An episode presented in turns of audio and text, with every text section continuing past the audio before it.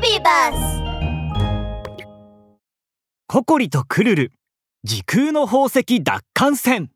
第3話。切れた変身魔法。私は最も勇敢なヒーローココリ。すべての悪者にお仕置きよ。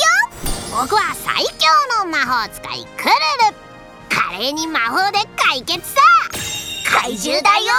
待ってるよココリとクルルはワニ兵に変身し怪獣洞窟に入っていきました。ねえココリちゃん。怪獣洞窟に入ったはいいけど分かれ道が多すぎじゃない？これじゃあどこに行けばいいかわからないよ。ココリとクルルがどの道に進むか迷っているとエプロンをした大きいお腹の怪獣が嬉しそうに二人に駆け寄ってきましたようやく手伝いが来たぜ。お前らちょっと来い。大王様の宴会がもうすぐ始まるんだが俺は他の料理を作るのに手一杯で焼き鳥がまだできていないんだよ。こっちに来て俺の手伝いをしてくれ。大王様の宴会？ココリは目を輝かせて言いました。わかったわ。早く行きましょう。クルルもココリの考えに気づいたのかすぐにうなずきました。早く行こよーし。俺についてこい。ココリとクルルはぽっこり怪獣についていき一緒に宴会場に向かっていると突然ピンク色の煙が体から出てきました。うココリちゃん。もう5分経ったみたい。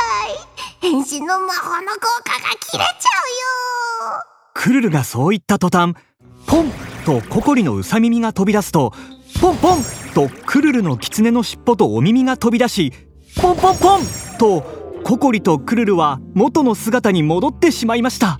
魔法の効果が切れてしまったようです。ほらお前らさっきから後ろで何やってるんだ？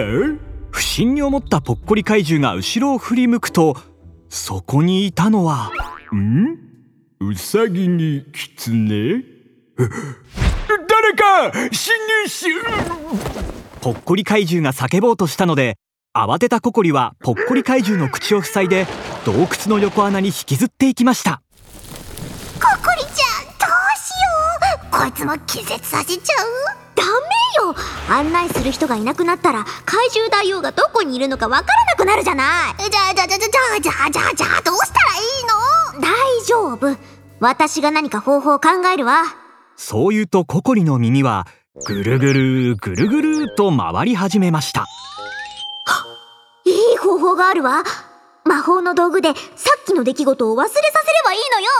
忘れさせる？そんな魔法。うわあったあった。忘れるスプレー。クルルは魔法のローブから紫色のスプレーを取り出すとぽっこり怪獣に向けてスプレーを吹きかけましたポカポカポッカーンすべてを忘れろ。魔法を受けたぽっこり怪獣はポッカーンと眠ってしまいました。よし。これで目覚めたらさっきのことは何にも覚えていないはずだ。それでこれからどうするの？ココリちゃん。そうね。まずはあなたの魔法道具を改良しなきゃね。はあ。まったく一回5分しか変身できないなんて。やっぱりクルルの魔法はダメね。ぼ、ぼ、ぼ、僕の魔法はダメなんかじゃない。だって僕は世界最強の魔法使いだぜ。クルルはプンプンしながら拳を振り回しています。あら？そう？それじゃあ変身の魔法の効果をもっと長くできるの？もちろんさクルルはカラフルな薬品を取り出すと実験をしているかのようにいろいろな薬を混ぜ合わせ出来上がった液体を変身シールに垂らしました。は成功だ。スーパー変身シール。クルルは得意げに尻尾を振っています。これは長時間変身可能なスーパー変身シールだよ。どうだ？いココリちゃん。僕って超すごいだろ？超かっこいいだろ？うんはいはい。かっこいいわね。すごいすごい。そうなんだよ。なんたって僕は最強の魔法使いクルルだからね。クルルは満足そうに自分とココリにスーパー変身シールを貼ると。変身分身ドッペルゲンガー。ワニ兵に変身せよ。ポン！とピンクの煙が出てくるとクルルとココリは再びワニ兵に変身しました。変身した二人は何事もなかったかのようにぽっこり怪獣を起こしました。シェフ早く起きてくださいよ。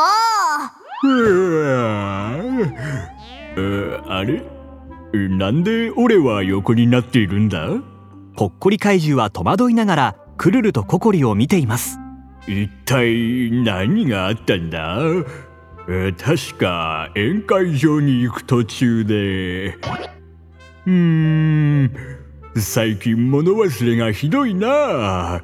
これも年のせいか。全然思い出せないや。うん。まあいい。ほらもうすぐ宴会が始まるから急いで準備しに行くぞ。ココリとクルルはぽっこり怪獣についていき怪獣大王の宴会場に向かっていきます。果たして無事に怪獣大王を見つけ時空の宝石を取り戻せるのでしょうか。次回をお楽しみに。